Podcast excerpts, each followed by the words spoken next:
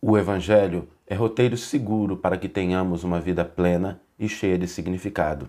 E para isso, Jesus está sempre conosco, aguardando que de nossa parte também estejamos com Ele.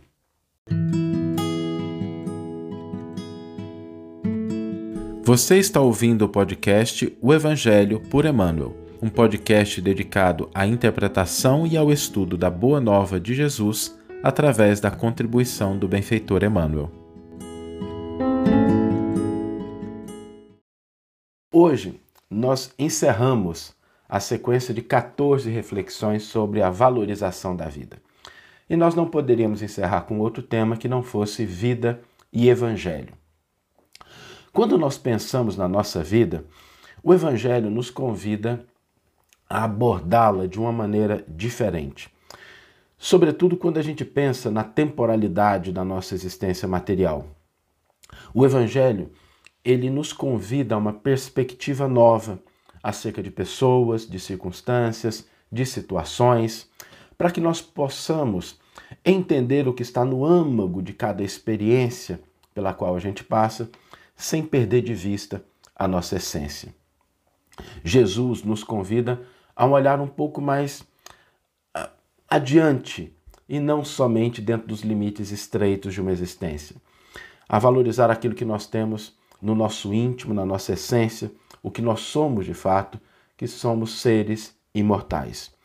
Isso não significa a gente desdenhar a vida material, mas a gente aproveitar essa experiência na construção dos valores eternos do espírito, o espírito, para que a gente possa metaforicamente passar pela vida despertos, com os olhos abertos.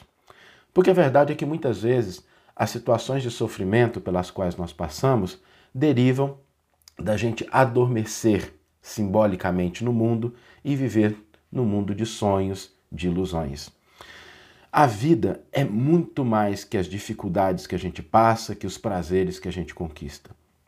A vida é uma proposta para que a gente possa desenvolver os valores do espírito imortal que todos nós somos.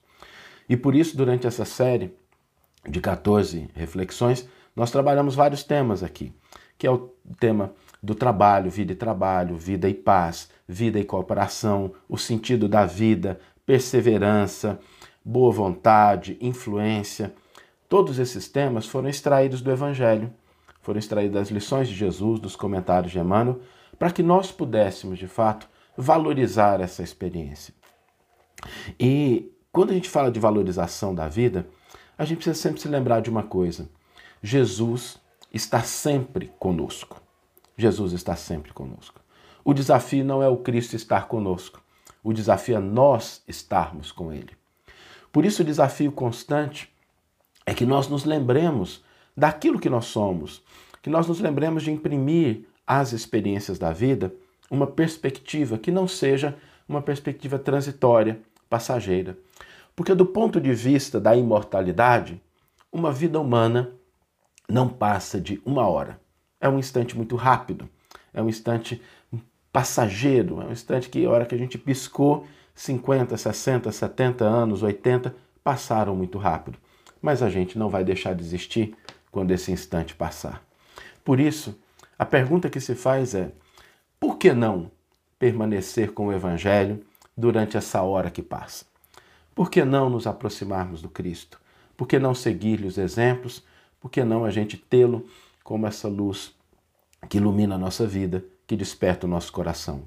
A vida com o Evangelho, a vida com Cristo, ela é mais plena, ela é mais enriquecedora, ela tem mais sentido e propósito, ainda que a gente passe por dificuldades, ainda que a gente enfrente problemas, mas confiar no Cristo e seguir-lhe os exemplos significa a gente caminhar na direção de uma vida verdadeira, de uma vida plena. Jesus, quando esteve conosco, não se viu livre de problemas, mas a maneira pela qual ele enfrentou a escassez no início, a incompreensão das pessoas, os ataques, nos mostraram um caminho reto, um caminho seguro, para que nós também pudéssemos ter uma vida de maior significado, uma vida mais plena, uma vida feliz, ainda que ela não seja todos os momentos repleta de prazeres. porque prazer e felicidade são duas coisas diferentes. Jesus veio para que nós tenhamos uma vida plena, uma vida em abundância, uma vida de felicidade. E eu gostaria agora de ler o versículo e o comentário que inspiraram a nossa reflexão de hoje. O versículo está no Evangelho de Mateus, capítulo 26, versículo 40, e nos diz o seguinte: Vai até os discípulos e os encontra dormindo. Diz a Pedro, então, diz a Pedro, então, nem uma hora foste capaz de vigiar comigo? Mateus 26, 40. Emmanuel intitula o seu comentário a esse versículo Velar com Jesus. Jesus veio à Terra acordar os homens para a vida maior. É interessante lembrar, todavia, que, sentindo a necessidade de alguém para acompanhá-lo no supremo testemunho, não convidou os seguidores tímidos ou beneficiados da véspera, e sim os discípulos conscientes das próprias obrigações. Entretanto, esses mesmos dormiram, intensificando a solidão do divino enviado. É indispensável rememoremos o texto evangélico para considerar que o Mestre continua em esforço incessante e prossegue, convocando cooperadores devotados à colaboração necessária. Claro que não confia tarefas de importância fundamental a espíritos inexperientes ou ignorantes, mas é imperioso reconhecer o reduzido número daqueles que não, adormecem no mundo, enquanto Jesus aguarda resultados da incumbência que lhes foi cometida. Ouvidando o mandato de que são portadores, inquietam-se pela execução dos próprios desejos, a observar em grande conta os dias rápidos que o corpo físico lhes oferece. Esquecem-se de que a vida é a eternidade e que a existência terrestre não passa simbolicamente de uma hora.